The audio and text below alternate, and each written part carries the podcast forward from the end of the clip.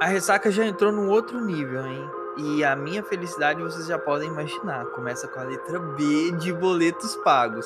É verdade que os 25 anos é a crise de meia-idade dos jovens? E sei disso não, hein, Thiago? Caramba, eu senti o peso, viu, Ana? Como é que a gente vai conviver com isso agora? Olha, meninos, eu também não sei. Mas vamos seguir em frente, porque não sabemos como tudo mudou. Bem-vindos à primeira temporada do Pod 3. Afinal, os 25 anos é realmente um teste dos 30 anos de idade? Oi, gente, aqui é o Titi. Aqui é o Hugo. E aqui é a Ana. E de onde estiver ouvindo agora, aumente o volume e aproveite o papo. E no episódio de hoje, não tão novo assim. E para conversar com a gente hoje trouxemos ela, que é empreendedora, jornalista, digital influencer, vegana e extremamente pontual. Ela faz marketing, é paulista e gosta do que a gente gosta. Ela ama uma caipirinha. Pagodeira, estudiosa e viciada em estudar, ela tem um projeto social de empoderamento feminino. Ela ama girassóis e carrega consigo uma legião de giramores, se é assim que podemos dizer, né? Eu posso passar horas e horas assistindo seus stories, porque ela transborda sororidade, cumplicidade e afeto pelos seus. Hoje o papo é com ela. Gabi Silveira! Aê! Aê! Uhul! Bem-vinda, Gabi! Que isso, que apresentação. Tô assim no chão. Não, literalmente, assim, falou de todas as áreas da vida. Que isso, cara, que isso. É, muito obrigada. Primeiro, gostaria de agradecer pelo convite, de estar aqui nesse espaço, né, que a gente pode falar da realidade que a gente vive hoje, da idade que a gente vive, da fase que a gente vive, que é um divisor de águas aí, muitas vezes. E é isso, né? O Thiago me descreveu lindamente. Eu sou Gabi Silveira, eu aprendi desde pequena a importância da integridade, né? Eu nasci num, eu falo que eu nasci num berço de valores, né? Um berço muito rico de valores. Meus pais, minha família me ensinaram muito sobre integridade, sobre quando a gente olha para o outro com humildade, com respeito, com atenção, com escutativa, a gente consegue alcançar lugares inimagináveis, tanto na mente das pessoas, quanto no coração, quanto lugares que a gente quer alcançar profissionalmente, enfim, onde a gente quer chegar. Então, eu falo muito, né, que o Thiago falou várias coisas que eu faço, eu, eu sou muito empreendedora e também sou muito na, na questão da responsabilidade social, porque eu acho que a gente precisa deixar legados nessa vida, né? É legados nos lugares, nas pessoas, enfim. Essa sou eu. Ai, que ótimo. Maravilhosa! Gabi, a gente te descreveu de uma forma que você nos ajudou muito. Então a gente te seguiu, a gente soube que você é um girassol e tem vários girassóis aí que te acompanham. E a gente não podia deixar de dizer, não é Ana, não é Titi, que o Pod 3 ele é a sua cara. É verdade. Então é dessa forma que a gente inicia o nosso papo hoje. Então assim, Sinta-se acolhida, ajeita aí, a gente vai bater um papo agora super legal, tá ok? Ótimo, super animada. Bora. Gabi, que bom que você aceitou o nosso convite, né? Porque nós sabemos que quem tem história tem tudo. E é muito bom compartilhar esse momento com você. E aí agora a gente quer saber um pouco sobre você, sobre a sua história, né? Conta um pouco aí para os nossos ouvintes. Ótimo, vamos lá. Eu sempre fui uma pessoa, né, como eu disse aqui, nasci num berço rico de valores, e meus pais me ensinaram muito sobre a força que a gente carrega dentro da gente, né? E o quanto que a gente pode deixar da gente nos lugares. Então, os meus pais sempre falaram assim: olha, Bi, você tá aqui, aqui você tem tudo, mas a gente sente que um dia você vai precisar ir. E se um dia, se esse dia chegar, né, a gente vai te apoiar no que pudermos. E aí, aos 12 anos, eu já tinha uma veia empreendedora muito forte dentro de mim. Aos 12 anos, assim, eu, claro, né, dependia dos meus pais para tudo, principalmente para comprar as balinhas, os docinhos que eu queria, e, eu não, e aquilo me incomodava. Eu não sabia explicar o porquê me incomodava, mas me incomodava ter que falar com meus pais tudo que eu queria comprar.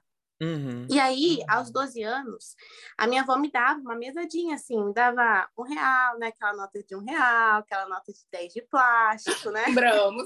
Só quem viveu sabe, né? ela me dava assim, e ela falava assim, Bi, guarde isso no seu cofrinho, porque um dia você vai precisar, não gaste todo o dinheiro. Então eu gastava assim metade e a outra metade eu ia guardando. E aí, aos 12 anos, eu lembro que eu atingi 200 reais, assim. Claro, com o dinheiro que a minha avó me dava, só que para mim aquilo era muito dinheiro. Porque eu escolhi guardar, né? Eu fiz essa escolha e consegui ir guardando aquele dinheiro. Ok. E aí eu falei, gente, eu pensando, né, na minha cabeça de 12 anos, que bom não precisar depender dos meus pais. E aí a minha mãe costurava, ela fazia toalhinhas e costurava. Aí eu pedi para ela me ensinar. Nunca fui habilidosa para trabalhos manuais, artesanais, nunca foi assim a minha cara. Só que eu achei aquilo uma oportunidade para eu começar a vender né? Aí eu comecei, a minha mãe me ensinou a costurar, escrevi o nome das pessoas, fazia uns desenhos, e comecei a vender na escola, para famílias, né? Para minha família, para os professores. Uhum. E aí eu comecei, eu falo, né, que eu comecei a empreender com 12 anos, que eu comecei a ganhar meu dinheirinho ali, por mais que fosse pouco, né? Mas era meu. e aí eu comecei a vender Sim. as toalhinhas. E a partir de então só foi desprendendo, né? Meu pai falava assim, que ele cortava as minhas unhas, aí eu falava para ele, né, chamando de papito, papito, não quero mais cortar a unha. Minha mãe fazia minha comida, mãe, não quero mais que você faça minha comida. E desde pequena eu fui ficando sozinha em casa por muito tempo, porque eu chegava da escola de tarde, meus pais precisavam trabalhar. Então eu ficava muito tempo sozinha em casa, eu precisava me virar. Então, eu, eu, tenho fotos, né, de, assim, 10 anos de idade fazendo um miojinho lá na panela tal. Independente Enfim. desde nova, né? Muito, Exato. Titi. Tinha algo na veia ali, né? Uhum. E aí, assim, eu fui crescendo, me desprendendo. Eu ia de peru escolar, né, é, pra escola, e eu falei, mãe, não quero mais de perua. Eu vou de ônibus, eu vou de metrô, eu vou de qualquer coisa, menos de perua. E aí, quando chegou aos 16 anos, eu falei pra minha mãe assim, olha, eu não vou estudar em São Paulo, é, quero estudar em outro estado, em Minas. Falei para em Minas, porque os meus avós maternos são mineiros. Então, eu tenho uma veia mineira muito grande dentro de mim, apesar de ter uhum. vivido a vida toda em São Paulo, né? E aí, amo esse sotaque de vocês, essa cultura, essa culinária, tudo. Esse jeitinho mineiro de ser, né? E aí eu fui pesquisando no estado de Minas Gerais, universidades, com curso de jornalismo, que eu sempre quis ser jornalista também. Uma coisa que eu sou também é determinada. Desde nova sabia que eu queria ser da comunicação. E aí eu fui pesquisando, pesquisando e falei, tá, não quero morar em cidade grande sozinha. Vamos ver no interior, Viçosa, UFV, minha nota, tal, tal. Foi. Aos 17 anos, 17 para 18, né? Passei ali para loucura dos meus pais. 12 horas de ônibus de São Nossa. Paulo. Meu Deus. É. Gente, 17 anos, determinada. É quase um acervo do arquivo confidencial do Domingão do Entendeu? Olha, já tem todo o acervo lá já, tá, Gabi? Você já pode separar aí, porque já tem todo o acervo. Esse momento vem. Com certeza. Tô aguardando, tô aguardando. Vai chegar. E aí, assim, né? É muito difícil. Às vezes a gente acha que a diferença é muito difícil conviver com o diferente, né? Só que eu acho muito lindo. Eu acho a democracia, eu acho a inclusão, eu acho a diversidade muito linda. E eu, eu sempre tive isso dentro de mim, né? Eu, eu estudei numa escola que é uma, uma escola pública, porém é uma escola pública tipo de aplicação, né? Escola pública da USP. Então uhum. eu fiquei lá 13 anos. E lá eles sempre preservaram a diversidade. Então a gente visitava diversos estados, a gente ia em MST, né, Movimento do Sem Terra, a gente, enfim, conhecia quilombos. A gente sempre, eu sempre tive imersa nesse contexto. E na minha escola, como era por os alunos que estudavam lá, ou eram filhos de funcionários da USP, ou filhos de pessoas que moravam ali na região, né, no Butantã. E aí a gente convivia, assim, tinha alunos na, nas férias que iam para Disney, enquanto outros não conseguiam sair de casa porque não tinham dinheiro. Então, eu uhum. cresci nesse cenário, né? Enfim, é, falando sobre diversidade, o quanto eu amo. E aí, eu fui para uhum. Minas, tal, com 17, 18 anos, sozinha. A primeira vez eu fui com a minha mãe. E aí, a gente chegou naquela cidade, né, Viçosa. Eu falei, gente, que diferente. Eu cheguei, fui comer um cachorro quente, era dois reais o cachorro quente. Eu falei, como assim? É 20 reais em São Paulo? É. Cidade universitária, Meu poder né? aquisitivo agora ficou de Exato. milhões. Exatamente. Cheguei aqui, é. ó, só ostentando, reto rica. Mas cidade universitária é um negócio assim, é absurdo. É igual o pessoal fala que tem aquelas festas universitárias que com 10 reais você bebe, assim, e fica Isso. a noite inteira, entendeu? Se depender ao Open Sim. do final de semana, não é nem do, do uhum. da noite. Quando eu fui para Viçosa, eu lembro a cerveja lá era muito barata. Era tipo questão de três reais, gente. Era umas coisas assim, sabe? Três, dois, cinquenta. Exatamente. Nossa, e assim, eu não sei como foi sua reação ao chegar lá, porque de, de estilo de vida, a cidade é muito diferente. Porque eu já fiquei um, eu já passei uns períodos em São Paulo e assim, São Paulo, você, se você pisca, é, sabe aquele meme? Piscou já tem um negócio novo? É São Paulo. São Paulo é desse jeito. E assim, às vezes não dá tempo de você respirar. Pra gente que, pra quem é de fora e não conhece esse ritmo de vida, é, é, é uma diferença muito grande. Então acho que pode ter sido um baque também, né? Chegar, talvez não tanto porque a cidade universitária também não para, né? É festa todo dia se depender. Uhum. Mas em questão de, de é variedades grande, né? de coisas assim, de cidade grande, é, é muito diferente. É muito diferente mesmo. A rotina é muito grande, né? É, para mim foi assim um, um choque cultural, sabe?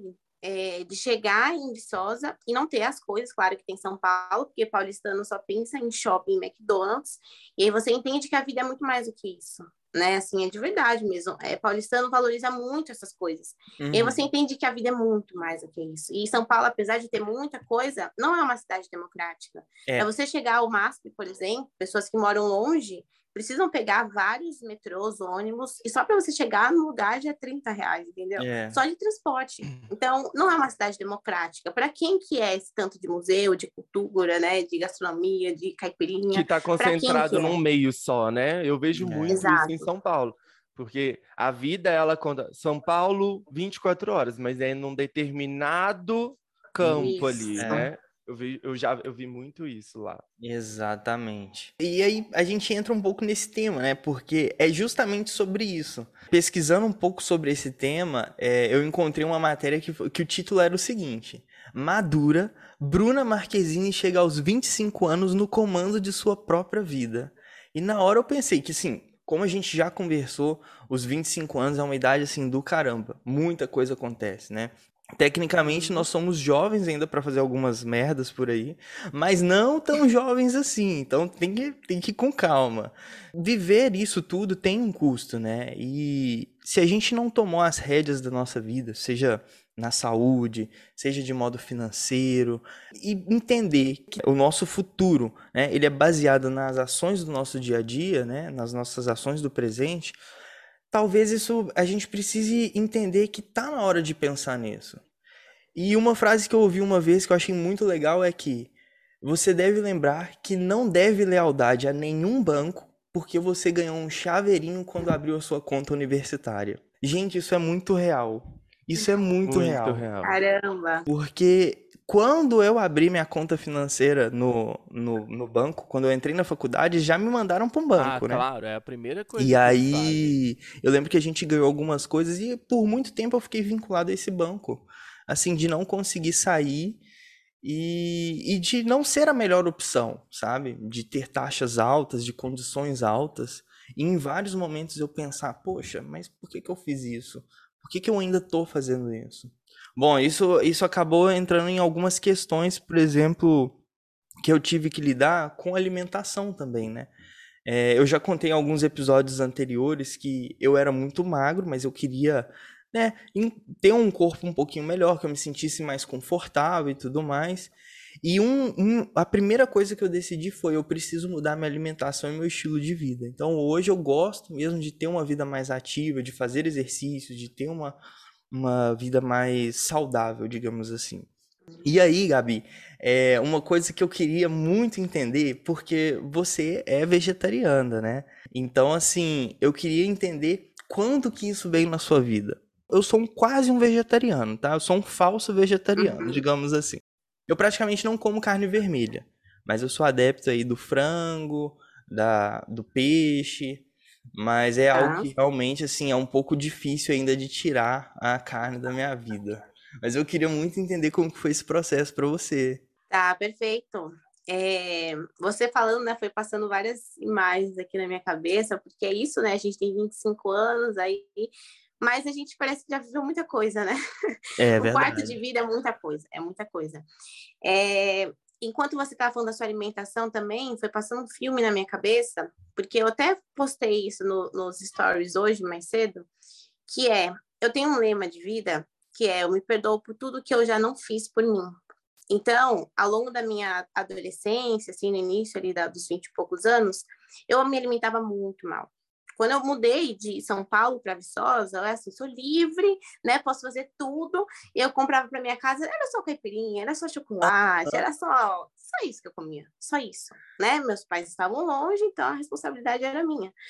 E aí acabou que eu fui é, tendo uma saúde muito debilitada, assim, tive que fazer uma série de exames, tive é, é, déficit de, de vitaminas, de nutrientes, e até que eu fiz o intercâmbio, morei com uma polonesa, e essa polonesa era vegetariana. Hum. E aí eu comecei a né? Nossa, deixa eu ver o que essa menina come. Ela se alimentava muito bem. Enquanto eu tava ali só na pizza, na cachaçada, todos os dias. Não que isso seja ruim, tá, gente? Mas com equilíbrio. Pelo amor de Deus. É verdade. Exatamente. Não julgando. E aí eu comecei a observar. A gente começou a conversar muito sobre aquilo. Eu comecei a ler muito sobre o vegetarianismo, né? Que era algo que eu nunca tinha pensado, porque apesar de eu comer carne, enfim, eu nunca fui de comer muita carne. Então, assim, eu comecei a pensar: será que isso vai me fazer mal? Vai, ou vai me fazer mal? Não, desculpa. Será que isso vai me fazer falta? Uhum. Eu pensava muito, né? Até que ela foi me ensinando várias receitas, né? Já que a gente morava juntas. E aí eu falei assim: não, a partir de hoje, foi 25 de janeiro de 2018, eu falei: eu vou parar de comer carne, vou fazer esse teste aí, vou fazer essa mudança de vida.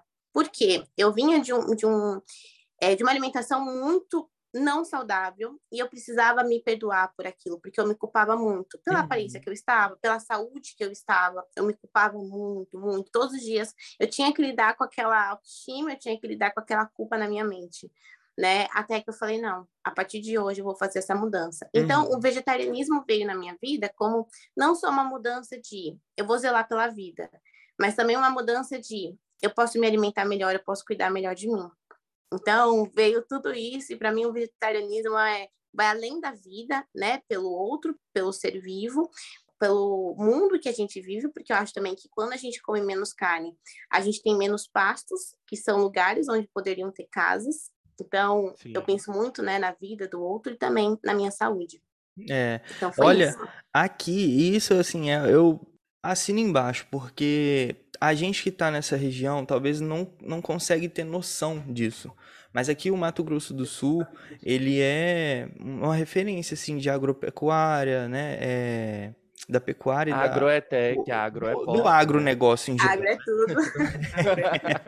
agro é tech, agro é pop e agro é tudo. E menino, quando falam que agro é tudo, é verdade, tá? Se você vai aqui, gente, você vai andando para dentro da, da cidade aqui, são fazendas e fazendas, assim, enormes. Eu acho que aqui no Mato Grosso do Sul tem mais cabeça de boi do que de gente. Essa, é real esse bilhete, tá? Então, assim, é, é surpreendente, é surpreendente. Ô, Ana, me diz um negócio aqui. Você já Digo. pensou algum dia em se tornar, assim, mudar a sua alimentação de uma maneira mais drástica, assim? Penso e já tentei até. É mesmo? Já tentei. Hoje eu evito carne na segunda-feira, não é questão de religião, tá? Mas aí na uhum. segunda-feira eu evito comer carne.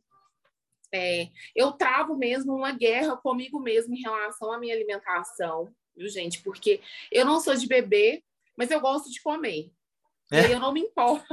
Eu estava conversando isso com o Hugo, né, amigo? Porque Verdade. assim, gente, eu não me importo de comer. Mas assim, é... e eu como de tudo, e vou comendo, e vou comendo.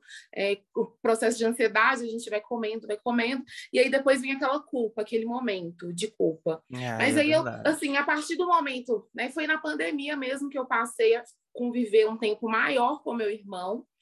E meu irmão, ele é atleta, então ele tem uma alimentação muito regrada, muito certinha.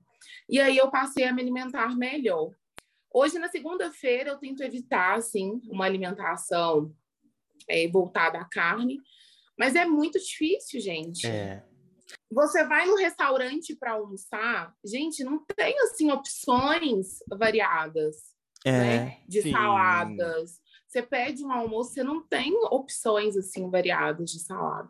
É, então, não, assim, eu é, acho que eu é fico um... pensando muito também nesse negócio. Será que vai me fazer falta? Será que eu vou sentir falta disso? Porque eu pensando, eu fico pensando, isso também é um projeto de vida, assim, eu falo, algum, em algum momento eu vou ser vegetariano. Porque tem muita, muita coisa que acaba passando na nossa mente, né? Tipo, consciência, questão de saúde e né, projetos de vida. Mas eu É. fico mu pensando muito nisso, né? E aí a gente vai dando uma passada ali. Eu passei pelo, po- pelos vários Instagrams que a Gabi tem, e ela tem um sobre consciência lá, sobre como comer bem, que é o processo que ela fala lá sobre o vegetarianismo, ela conta sobre o processo dela. E eu vou te falar que eu já peguei algumas receitinhas lá. também Eu Maravilhoso. tive uma mudancinha drástica na minha alimentação de um ano para cá. Então, eu já peguei algumas coisinhas que são, assim, maravilhosas, gente. Então, vocês podem seguir ela lá, os vários Instagrams que ela tem. Tem muita dica legal.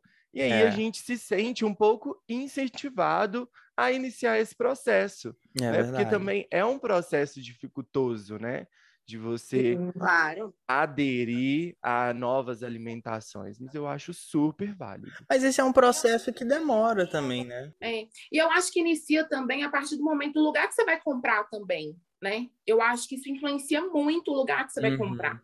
Aqui em Belo Horizonte, a gente não tem muitas opções de feiras é, de produtos orgânicos, né? Aqui, se eu não me engano, tem uma numa região que é uma região nobre de Belo Horizonte, se eu não me engano, fica ali na região do contorno. E assim, é muito difícil da gente estar indo lá na quinta-feira comprar esses Uhum. produtos, É. né? Que eu acho que isso também é uma questão que influencia também. Mas eu tô assim, eu, minha mãe, a gente está aqui tentando criar uma horta caseira. Ah, e já é um bom passo. Ótimo. Já é um bom. Influência da pandemia. A pandemia Exato. trouxe coisas boas também. É. Sim, Mas assim, a Sim. questão de mudar de alimentação, acho que a gente pode começar com passos pequenos. Você não precisa deixar de comer carne de uma vez. Você pode diminuir a, Exato. a quantidade de carne, aumentar a quantidade de legumes, entendeu? Em casa, por exemplo, eu não gosto muito de ficar comendo salada em casa. Pode parecer estranho, mas não gosto. Mas quando eu como fora, eu gosto de comer. Então eu tento priorizar outras coisas que não sejam a carne, até porque eu geralmente não como. Então, eu dou. Eu sempre vou ali no, no- nos legumes, é, às vezes tem alguma coisa diferente feita. Às vezes o pessoal tem investido um pouco mais nisso também. Se você vai em alguns restaurantes mais. é, mais diferentes, assim, digamos, né? Por exemplo, ali Uhum. na, Sa- na região, aqui em BH, na região da Savassi, você tem vários Conheço. restaurantes. Casa das caipirinhas. É, Ah. pois é, tá vendo? A Gabi é muito do nosso time, viu, gente? Ela é do time Exatamente. caipirinha. Exatamente. E assim, você vai lá, tem alguns restaurantes que priorizam isso, né? Você não precisa deixar de comer carne logo em seguida, porque eu acho que isso é um processo difícil. A gente é ensinado desde que desde muito novo a comer carne. E fazer e tirar isso de você de uma vez, cara, é como tirar uma parte de você. Então, é um processo que é lento. E a gente tem que entender que é devagar mesmo. E eu acho que assim, né? Vocês, é, o Thiago, o Ana e o Hugo também estavam falando sobre essas mudanças, mas não precisa ser do nada. E eu digo assim, eu sou uma pessoa que não como carne, mas por, por mais assim estranho que pareça, eu não incentivo as pessoas a serem vegetarianas. Eu incentivo elas a fazerem substituições que podem ser mais saudáveis tanto para o mundo quanto para elas. Porque Uhum. puxando, deixa eu puxar uma sardinha aqui para o marketing, gente, que eu amo demais. Que o marketing diz assim que é, depois dessa pandemia, principalmente, a gente entendeu, tem pessoas que não entenderam, mas a maioria das pessoas entenderam que o bem-estar social, quando a gente está junto, quando a gente se une, a gente consegue fazer as coisas acontecerem. Então, o bem-estar social é uma tendência da pós-pandemia, né? Surreal, assim. As pessoas estão Uhum. preocupadas umas com as outras. E é pensar assim, no porquê você quer fazer isso? Não é porque o fulano tá fazendo, porque é bonito não comer carne, mas assim, qual que é a sua intenção em não comer carne? Porque senão vai perder o valor depois. Ah, eu tô fazendo porque eu acho bonito. Não, tem que ser algo para além disso, né? Então, é, ter muito claro as suas razões, os seus motivos, o seu propósito, acho que facilita em qualquer mudança, assim, né? Já que a gente está na idade das mudanças, né, gente? Exatamente. E acho que tem que Sim. tentar também, né? É, tem muita gente que eu acho que, ah, nossa, mas eu não quero nem tentar. Tudo bem, eu entendo que para algumas pessoas é mais fácil. Igual para mim é muito fácil isso, porque eu já não, não gosto de comer carne. Assim, não faço questão. Não é uma coisa que eu vou sentir falta. Tem gente que vai sentir muita falta. Mas eu ainda acho que tem algumas coisas na vida que a gente deve pelo menos tentar fazer. Porque é um estilo de vida, né? E é um estilo de vida Uhum. que é, se você for um nutricionista, e os nutrólogos de. Os nutricionistas e os nutrólogos de plantão, né? é, a carne, ela. ela não é, ela não é que ela não faz, não faz bem, mas ela não faz mal, né? É um alimento que, que gera algumas coisas, tanto que tem alguns problemas, tipo aqueles, é, eles chamam de, acho que é gota, né? Algumas coisas assim, que são agravados com, com o consumo de carne vermelha, carne de porco. Então, é, é um pouco difícil isso, assim. Então, Tá vendo? Às vezes eu deixo de comer o meu bacon, não é à toa, galera. Não me julgue. pois é, porque o Thiago não come bacon, Gabi. Detesto. Nada. Que isso? Detesto. Eu gostava, gostava. Nunca gostei, você acredita? Foi. Nunca Que gostei. isso? Aham. Pois é, meu filho. Mas é isso, sabe? Olha, eu vou te ser bem sincero. Desde o momento que eu decidi mudar isso daí, primeira coisa foi assumir isso, né? Porque eu fiquei um pouco com medo. Exato. Mas depois que eu fiz isso, acho que eu tive mais coragem de mudar algumas outras coisas, né? Por exemplo, vai chegando a idade, a gente vai precisando, né, de fazer um exercício, né? O corpo já não aguenta ficar tão parado. dores. Aham. O Hugo que eu A diga. o- musiquinha da Sandy bate, né? As minhas costas doem. Entende? já dói. Pois é. Pois é. O Hugo que eu diga, porque ele voltou agora pra atividade física. O Hugo emagreceu muito durante os últimos anos aí. Ele tava num relacionamento é. extremamente tóxico, né, amigo? Coitado. Pois é, foi tóxico em tudo. Mas aí, agora ele tá na linha detox. Entendeu? É. Tá na linha detox. Maravilhoso. É, Você tem que ver o tamanho da perna desse homem. Gente, Gente, inclusive fotos, tá? ontem. Hã? Quero fotos, Hugo. Ah, Olha, eu vou te mandar uma foto. Foi uma coisa assim, que é essa questão da mudança de alimentação, de práticas saudáveis e muitas outras coisas, né? Ela entrou na minha vida aí na pandemia. Então eu sofri um processo de mudança muito grande. E aí é o que o Thiago falou, e é o que você falou, a gente tem que a gente tem que estar disposto, não tem que ser de uma hora para outra, porque a gente tem um processo e a gente tem que ter consciência desse processo, porque também senão se perde, se torna inválido. Nada, a vida não é instra, instagramável. é verdade. Exato. Então acho que a gente se perde um pouco nisso, né? As pessoas têm se perdido um pouco nisso. É Então é verdade. mais sobre você, sobre quem você quer ser. Então eu acho que essas mudanças, elas são assim. E aí eu mudei totalmente meu estilo de vida. né? Então, hoje eu tenho uma alimentação um pouco mais saudável, eu eu pratico exercícios, descobri que eu amo praticar exercícios, descobri que eu amo conhecer muitas coisas novas, e aí é aquele negócio também. A gente não faz mais nada sozinho, né? Então eu tenho uma rede de apoio para tudo que eu faço. Então, assim, Isso. Estamos eu, Tiago e Ana num projeto super legal, que é o Pod 3. Estamos eu, Tiago e Thaisa, que é uma grande amiga nossa, para fazer também o CrossFit. Então, são coisas que um vai Legal. ajudando o outro. E a gente consegue, né? E avançando. E aí avançando. Gente, e nessa pegada aí de mudança, né?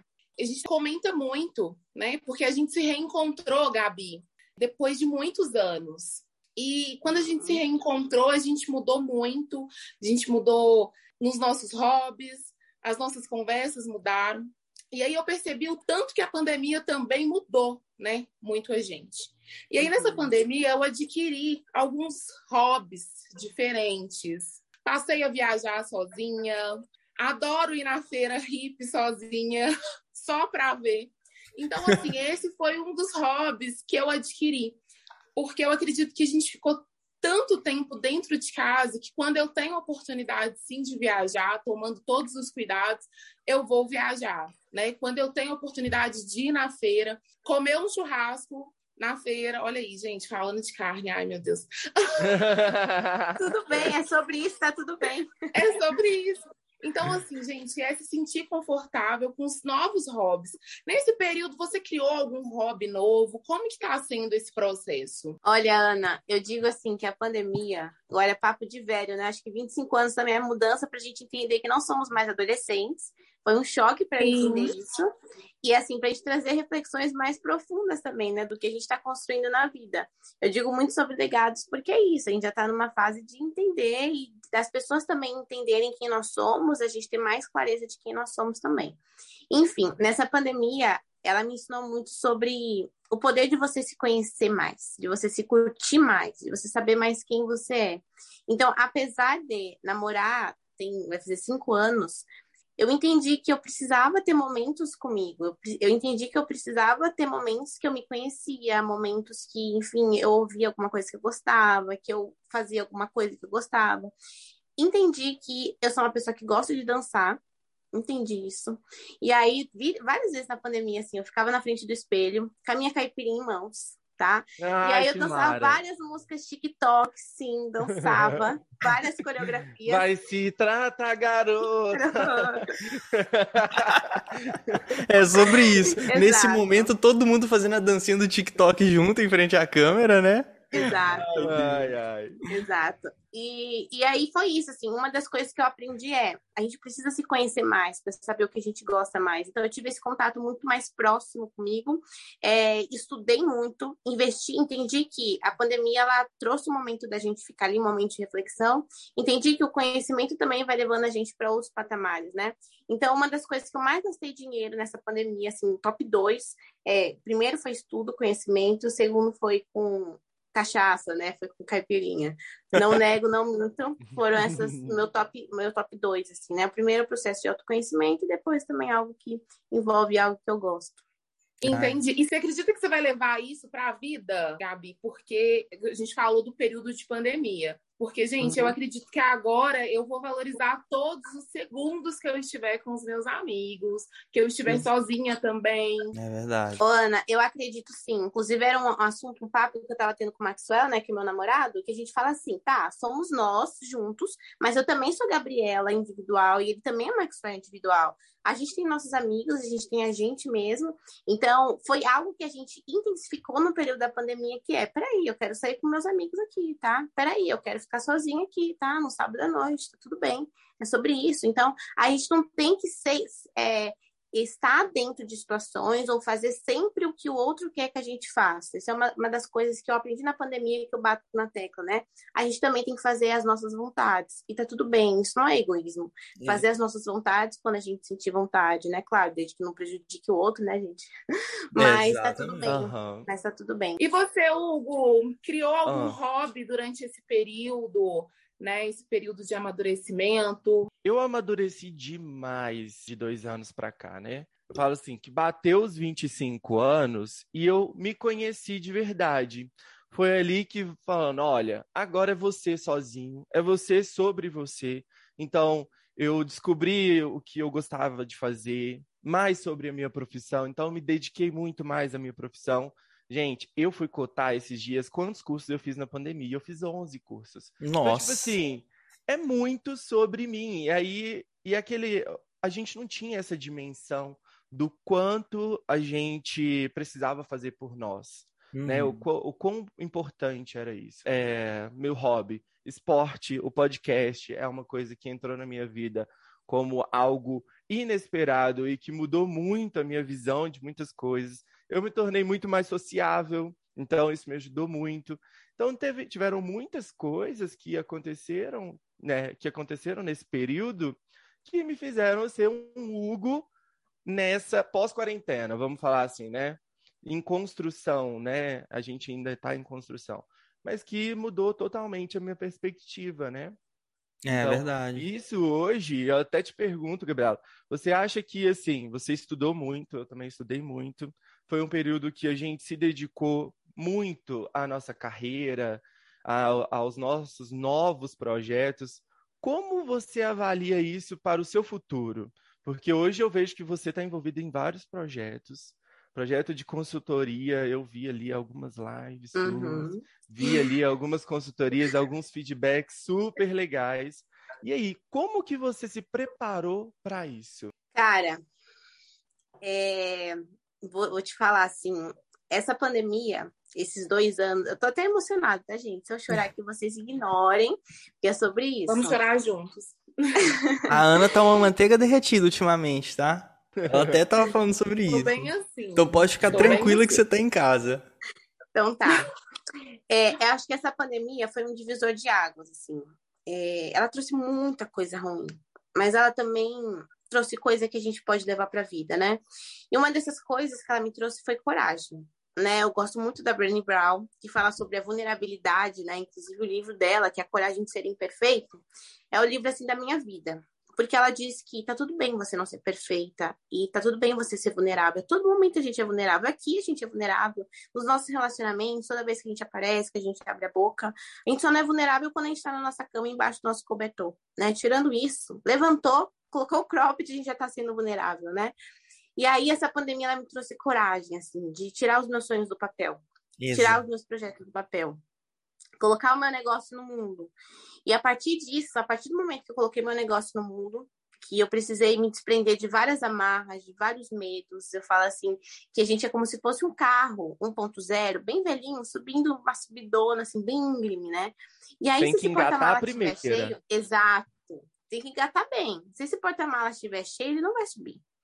Então, eu precisei tirar várias amarras, pessoas, entendeu? A pandemia também me fez uma limpeza mental, uma limpeza no meu coração, é, para eu me desprender mesmo disso, para ter coragem de trazer meu negócio, meu sonho para o mundo. E a partir disso vieram outros projetos, vieram outras ideias. Eu consegui ir tirando isso do papel. Mas assim, as pessoas veem muito o ponto final, né? Vem muito depois, mas eu precisei passar por um processo. Sim. E estou passando ainda, né? Como o Hugo diz aqui, foi muito difícil, é doloroso, né? Você precisa uhum. se desprender de muita coisa, fazer muita coisa pela, pela primeira vez, né?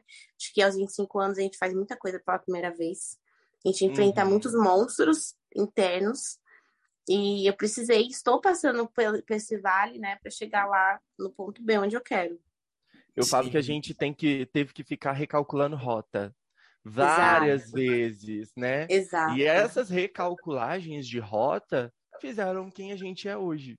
Então é muito sobre isso, né? Sobre o seu processo. Exatamente. Como você falou, todo mundo vê. Mas e o processo? Como que foi? Uhum. E é uhum. muito legal, Gabi. Parabéns pela sua coragem. É. Obrigada. Ai, é, é, muito bom é ouvir isso, porque é, você falando, é, e foi um, é um assunto que eu já tive com o Hugo e com a Ana, que durante a pandemia eu ouvi muito podcast. Eu sou muito fã de podcast. E era uma coisa que eu tinha muita vontade de fazer. Então, assim, é, só que, sabe quando você não engata a primeira e você fica, e se não der certo? E aquele medo, assim, o medo de ser vulnerável, o medo de uhum. fazer algo e não dar certo. Porque aqui a gente fala de algo que tem que. O retorno qual que é? Audiência. E se eu não tiver audiência? Então, assim, é, foi um assunto que eu comentei muito com eles. E a gente parando, assim, pra, pra analisar, cara, vamos fazer por quê? porque quero ser eu, quero descobrir um novo eu, quero descobrir do que sou capaz. Então, tanto esse podcast como muitas outras coisas que vieram na pandemia é, é sobre isso, né? E como você disse, é, pelo direito de ser imperfeitinha. E tá tudo bem, porque é sobre isso. É sobre isso. E a gente tem que arriscar. Eu acho que é o momento de que nós estamos deixando de ser jovens, né? para fazer algumas, algumas coisas que normalmente a gente fazia e assumir algumas responsabilidades. E, isso, e a gente precisa assumir isso. E assumir isso também é assumir essas outras facetas que nós temos. É descobrir, é explorar. E eu me sinto hoje, né? Eu já estou com 27 anos, né? Estou, vou fazer 28. E eu me sinto muito isso. Eu gosto de me permitir descobrir as coisas. E eu gostaria muito que todo mundo tivesse essa coragem de permitir se descobrir. Ah, não ficou legal, não foi o que. Tá tudo bem, você tem o direito de errar. Então, seguir em frente é muito é, é muito bom. E é muito gratificante depois você olhar para trás, e mesmo que não deu certo, você falar, cara, eu fiz. Mas não deu certo, uhum. mas eu fiz. Ser grato ao processo. Né? Exatamente. Porque é aquilo a gente só vai conseguir ver se deu certo ou não quando chegar lá na frente, né? O nosso futuro, Exato. na verdade, é, é plantado no nosso presente. E é muito inspirador isso que você disse, Gabi, muito inspirador. Gosto uhum. muito. Tem que ter coragem, né, Gabi? É sobre ter coragem, sim. E entender também, gente, eu gosto muito de olhar para o outro lado da moeda, tá? Envelhecer normalmente é muito vinculado a coisas ruins. Ah, estamos envelhecendo, ah, estamos chegando no 30, meu Deus, né? Cara, eu vejo o envelhecer como um processo muito gratificante, porque a gente aprende a fazer escolhas, a gente aprende que aquela pessoa não faz mais sentido na vida, que aquele momento, aquele hobby está prejudicando. Então, acho que a gente começa a ficar assim, chegando nos 30 e ficar assim, não, gente, isso aqui não faz sentido, preguiça, é... preguiça. Vamos tirar isso aqui da vida que está fazendo mal pra gente. Então, a, a gente não envelhecer com isso. A gente começa a fazer escolhas com mais cautelas, né? É, tem até um negócio que eu assisti esses dias para trás que falava um pouco sobre isso, que não é que a gente não quer fazer escolhas, Não é que a gente escolha qualquer coisa que a gente tá chato com as coisas. Mas com o passar do tempo, a gente começa a escolher melhor as coisas. A gente começa a escolher com o que, que a gente quer gastar o nosso tempo. Com quem a gente quer compartilhar as nossas histórias. E isso, assim, é um processo que só quando você passa, você consegue assumir. Hoje, é, eu não gosto de sair muito. Eu saio com os meus amigos que eu sei que eu, que eu vou me divertir, mas eu não tenho saco, por exemplo, às vezes, para ficar indo em qualquer rolê, né? Ah, virar à noite e tal. Esse não é o, uhum. o que eu gosto, mas eu entendo que tem gente que. E gosta. o medo do date ruim, hein, Thiago? O medo do date ruim vem também, entendeu? É, e é um pouco sobre isso também, né? Ah, não quero, não vou, entendeu? Não sou obrigado a querer preguiça. Uhum. É, entendeu? E tá tudo bem, tá tudo bem. Mas esse processo de descobrir e de escolher é muito interessante. Agora, um assunto que eu não sei vocês, mas com o passar dos anos, eu acho que tem influenciado muito, é que a gente tem ficado mais velho, né? E querendo ou não, a gente precisa. Eu vejo uma galera mais jovem também, eu digo isso por mim, se interessando muito por política, né?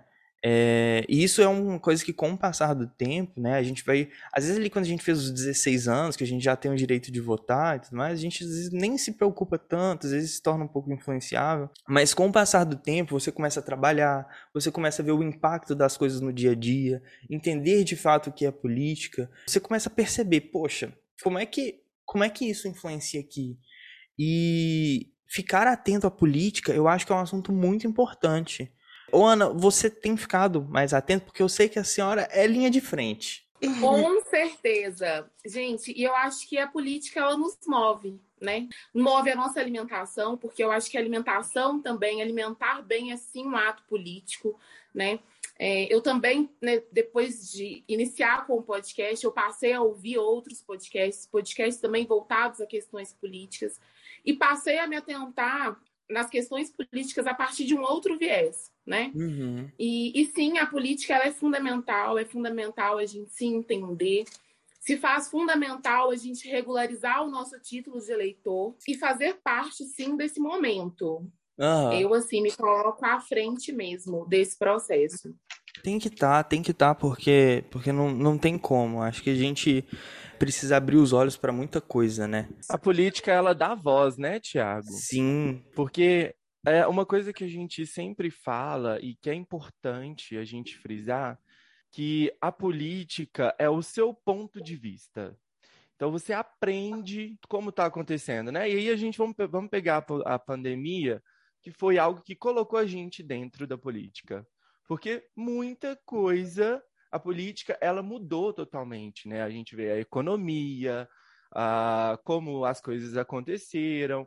Então, a gente se colocou num ponto. Eu preciso entender sobre isso. Uhum. Porque eu preciso entender a situação que a gente está vivendo, né? A gente, é, a gente precisa ter uma voz. E aí, falando sobre o título, quando você não se coloca à disposição da democracia, porque a democracia ela só vai acontecer com a sua voz. E é por isso que é democracia. Então, quando a gente se abstém dessa democracia, a gente perde a voz, a gente perde um futuro, a gente dá lugar apenas ao, ao ponto de vista do outro. Uhum. Você acha que uhum. isso, Gabi, está muito ligado à sua profissão, ao que você está vivendo hoje, porque você trabalha com marketing para pessoas que vendem. Como Exato. vender? É uma é uma é a sua voz ali, né? Como vender bem? Você vende muito bem o seu trabalho, Gabi, eu sei. Como vender a sua voz, sabe, na política? Como entender isso? Como que você vê isso? Olha, gente, eu digo assim: quem fica em cima do muro não muda nada né? E a mudança nem sempre, ah, eu vou mudar lá o que está acontecendo na Rússia e na Ucrânia, nem sempre são mudanças assim muito enormes, né, gigantescas, mas pode ser uma mudança ali de mentalidade de quem mora com você, uma mudança na alimentação que vai mudar a sua saúde, uma... podem ser mudanças pequenas que geram retornos muito favoráveis e muito benéficos, né, posteriormente. Eu digo que eu venho de uma família de esquerda, né? Eu tenho é, uma foto minha com cinco anos, assim, levantando, levantando a bandeira do PT, enfim. Então, eu venho de uma consciência política desde muito cedo, assim. E meus pais sempre me falavam assim: cuidado para você não se perder nos lugares que você frequenta, nas pessoas que fazem parte da sua vida, principalmente hoje, em tempos de internet, né, é muito fácil a gente se perder. É, é muito fácil a gente copiar o que o outro está fazendo porque a gente acha bonito. É muito fácil a gente se esquecer de quem a gente é. Então, ser político também, ter atos políticos, fazer escolhas, é, também é difícil nos tempos que a gente vive, porque a gente tem aquela coisa da inclusão, né? Será que como que eu vou ser visto quando eu levantar essa bandeira? Como eu vou ser visto quando alguém olhar para mim, eu tô falando sobre isso, eu tô falando mal de fulano, tô falando a favor de ciclano, né? E também tra traz medo, porque a gente, acho que no Brasil a gente está muito intolerante.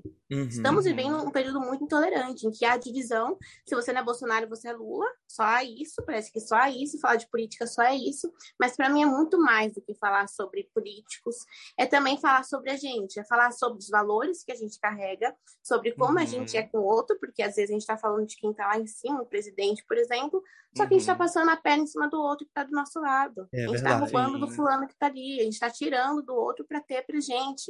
Então, assim, política vai muito mais do que colocar lá na, na urna né, o seu voto. É também você uhum. se policiar diariamente das escolhas que você está fazendo com você e também com o outro. Para mim, política é isso, e o marketing fala muito sobre isso.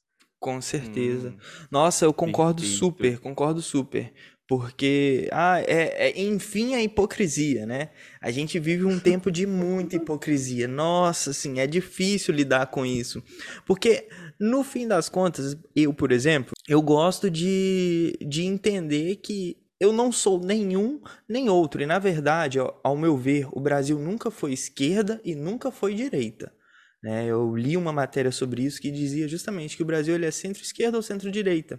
E sempre foi. O, o país ele é muito grande. Né? A gente vive num país é, muito diferente. A gente tem polos aqui. A gente tem o Sudeste como um polo muito forte ali. A gente tem o Nordeste, a gente tem o Centro-Oeste, a gente tem o Sul, que são regiões muito diferentes. Muito diferentes. Então é difícil você dizer que o país é extremamente direita ou extremamente esquerda, porque você vive situações diferentes.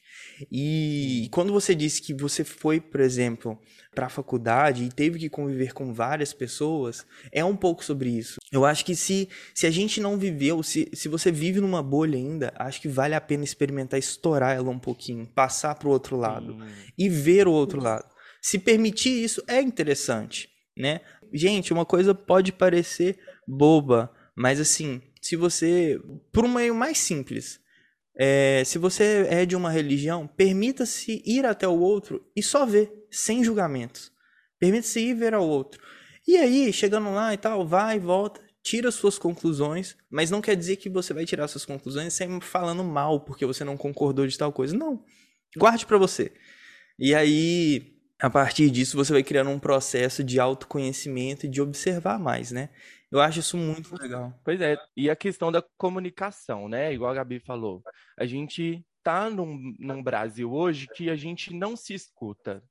E aí fica difícil até você ter um diálogo de aprendizado, né? Porque, por exemplo, esses dias para trás, né? Eu sentei numa mesa de bar e a gente começou a falar sobre política. Gente, eu adoro falar sobre política.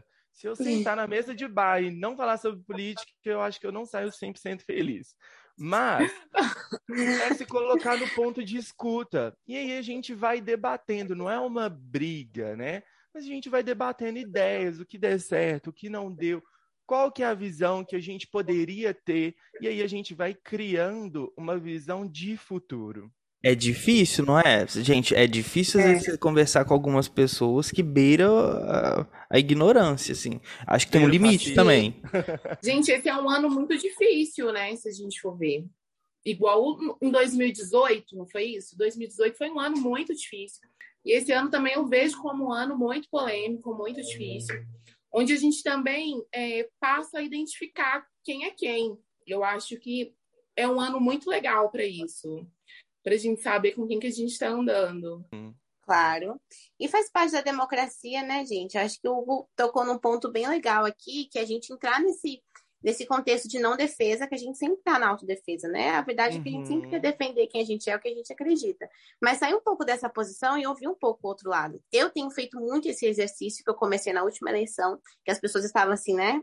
Quase se matando. Eu falei, não, gente, eu quero ouvir o outro lado. Eu quero saber os É. argumentos que o outro tem, né? Então isso é legal, isso faz parte da democracia. A gente, a gente quer tanta democracia e na hora que a gente pode ser democrático, a gente não é, né? A gente É. não quer escutar o outro lado. Pois é. Não, é eu vou até compartilhar aqui com vocês que eu tenho. A minha mãe fala, Hugo, você é muito político. Porque eu, eu me abstenho, às vezes eu me abstenho para poder escutar o lado do outro. Ah, é e aí eu verdade. tava num almoço com. Eu tava com, num almoço, e aí eu estava conversando com um senhor que ele tem uma visão política totalmente diferente da minha, e aí eu escutei muito, e aí depois eu falei muito. E aí ele, no final, quando ele foi embora, ele falou assim: Nossa, tem muita coisa que você me diz que eu nunca tinha pensado por essa perspectiva. Algumas coisas eu vou repensar. Então, não é sobre você impor o seu pensamento, a sua visão política, né? É sobre você escutar, debater e às vezes você muda a visão da pessoa através daquela perspectiva que você mandou para ela. Às vezes, se não mudar o, o lado ali político, né? Ela vai pensar de uma forma totalmente diferente sobre aquilo e pode influenciar em outras coisas. É considerar, né? É, considerar. E então, quando a gente se coloca só sobre, igual a Gabi falou, né, defesa do seu ponto, você pe- entra perdendo, porque você não- Uhum. não é sobre defender ali. A gente está precisando conversar. E se a gente não conversar, a gente não consegue abrir, né, a nossa mente e enxergar outras coisas. Então, acho que para esse ano a gente precisa ter mais diálogo e às vezes se abster em algum te- determinado momento para poder escutar mais o outro, com o coração mais aberto. É verdade. funciona. Isso. Ai, falou tudo, amigo. Ai, fiquei até sentindo. Arrasou. Gente, bandeirinha, tá? Bandeirinha. Mas é tomar mais cuidado mesmo com as nossas escolhas e, e é, é sobre isso mesmo. Enfim, esse é um processo de muita mudança e a gente vai precisar repensar várias coisas. A gente já não é tão jovem para fazer algumas algumas coisinhas, mas a gente precisa repensar muito, né? Pensar sobre política, cuidar da nossa mente, do nosso corpo. Isso é importante. Isso é importante porque daqui a pouco a cada a gente sabe, né, que a cada ano que passa a morte está mais próximo. E é a única certeza que a gente tem, as coisas vão fazendo mais efeito, né? Gabi, eu Uhum. tenho uma pergunta para você sobre esse tema. Você não é mais jovem hoje para quê? Eu acho que eu não sou mais jovem para algumas coisas que envolvem valores. Eu acredito muito que a gente é, a gente pode envelhecer, mas a gente ainda sempre vai ter alguma é, uma licença poética para errar, porque todo mundo aqui vai errar. A gente pode ter 80 anos, ter vivido a vida toda e ainda a gente vai errar, né? Então, acho que a gente não tem mais idade para cometer alguns que eu não, come, não falo nem que são erros, tá?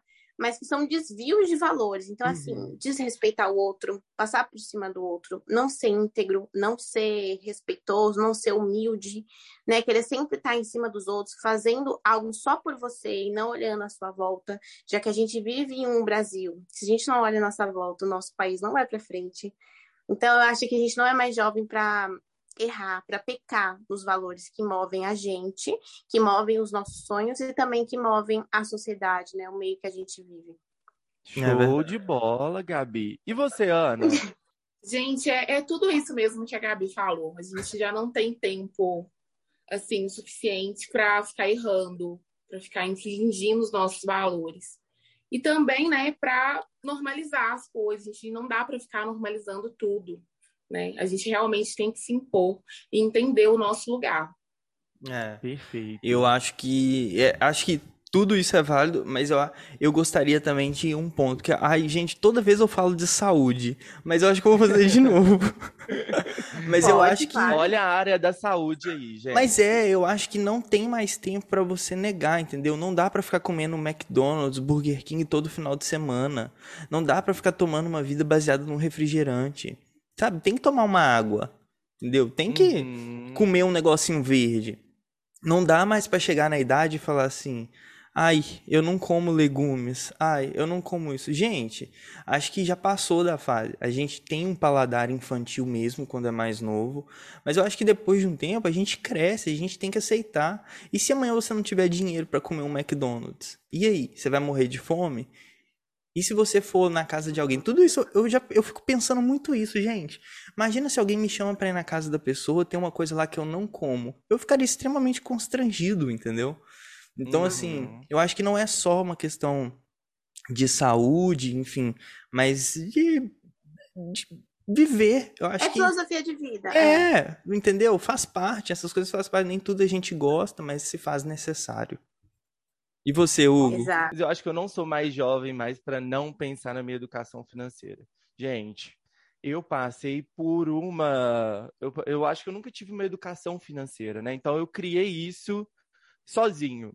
Então é, eu me peguei falando, eu preciso ter uma saúde financeira, sabe? Eu preciso pensar, aí aqui eu vou mandar um grande beijo para a Nath Finanças, porque ela me ajudou muito. Se vocês não conhecem a Nath Finanças, ela resolve a sua vida financeira. De verdade. Nath Finanças. Nath Finanças é maravilhosa. É, então, eu acho que a gente precisa ter uma educação financeira pra- baseada no seu futuro. Então, eu acho que isso. Eu não sou mais jovem para poder não fazer o meu planejamento anual. Eu preciso mesmo sentar ali e ter aquela crise de desespero no final do ano para eu poder iniciar o ano bem, entendeu? Nossa. E aí finalizar com ele, ok. Então acho que não tem mais tempo para gente se embolar nessa questão financeira. É verdade. Ai, gente. Olha, eu vou te falar, eu vou te falar que assim, eu realmente fiquei muito feliz com esse episódio. Gostei demais.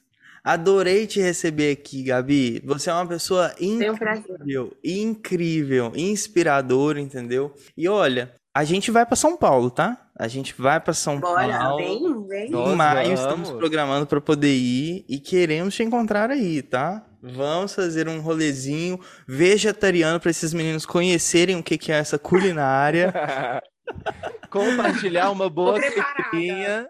Exatamente. E beber aquela caipirinha, porque uma coisa que a gente tem de tradição é todo encontro tem que ter pelo menos uma rodada de caipirinha. Me Gabi, em casa. Obrigado por ter aceitado, tá? Gostaria que você divulgasse seu arroba, porque eu acho que você acrescenta muita coisa. Você é uma jovem inspiradora e eu acho que muitas pessoas precisam de mais pessoas como você na vida delas. Então, por favor, esse espaço é todo seu. Olha, gente, muito obrigada. É, eu acho que a gente precisa falar sim sobre vida, sobre valores, sobre envelhecer, sobre processos. A gente também precisa entender que o processo ele faz parte da vida, né? E que nem sempre a gente vai acertar, que nem sempre a gente vai conseguir chegar lá na idade, ah, 25 anos é a idade de casar, a idade de ter filho, a idade não sei o que, a idade. Não, não. Nem sempre é. Às vezes a gente está ainda no nosso processo, né? Mas a gente entender que a gente não tem mais, não somos mais tão jovens para cometer aqueles erros que a gente cometia antes, que infringem os nossos valores, por exemplo, como a gente comentou aqui. Mas sim, estamos chegando aos 30 anos com saúde, sendo bem colocados, por exemplo, no que a gente faz, estando bem com a nossa mente, estando bem com as pessoas que a gente escolheu compartilhar a vida. Então, muito obrigada por esse espaço, muito obrigada pela discussão. O meu arroba, olha só, é arroba marqueteira com K do Compartilhei. Eu acredito muito no marketing, numa comunicação que é democrática, e o meu slogan de vida e de marca também é vista-se de quem você é. Quanto mais formos quem a gente é, mais a gente vai chegar longe, felizes e comprometidos com o que a gente quer, com o que a gente gosta. E é isso. É sobre isso, tá tudo bem, né? Como diria na linguagem do Instagram. É sobre isso e tá tudo bem. Ana, um recadinho pro pessoal? Quer deixar alguma coisa pro pessoal aí? Gente, pois é, nossa, Gabi, agradecer a Gabriela, né, gente, por ter aceitado esse convite. Gabi, Gabi é uma grande parceria, tá, que a gente está aqui criando. Muitíssimo obrigada. A gente se encontra ou em São Paulo ou em Viçosa, tá? Já tem muitos anos que a gente não se encontra, mas eu tenho certeza que vai ser assim maravilhoso. E um recado, gente, é pra galera realmente regularizar o título de eleitor, pelo amor de Deus. Importante. Gente, vamos às urnas em outubro, tá? Então, eu- se eu não me engano, é até maio, né? Dia Pra 14 regularizar, a de maio, né? 14 de maio, se eu não me engano. Então, bora regularizar o título de eleitor. E é isso, gente. Agradecer mesmo a presença ilustre dessa maravilhosa. Desse garota, girassol, gente. Ela é um girassol, Desse gente. bombonzinho. Muito obrigada, Gabi. Gabi, eu quero muito agradecer a sua presença. Você é luz, você aqui entregou pra gente um grande bate-papo. Aprendi muito com você. Gostei de compartilhar as minhas ideias e eu tenho certeza que o nosso ouvinte também vai adorar conhecer mais sobre você. Eu deixo um grande beijo para você que está escutando a gente até aqui. Até É mais. isso. Obrigado por Um ter ouvido o beijo, episódio. E sigam a Gabi, sigam o Pod3, arroba pod.3, 3 escrito por extenso. E toda quarta-feira a gente tem um encontro marcado. Um beijo pra você e até semana que vem, hein? Valeu! Tchau. Valeu. Tchau. Pod 3 é um podcast montado por mim, Thiago Castro, Ana Ferreira e Hugo Moreira. O roteiro foi elaborado pelo Hugo, a produção e edição foi minha e as artes das mídias sociais são da Ana. Até semana que vem.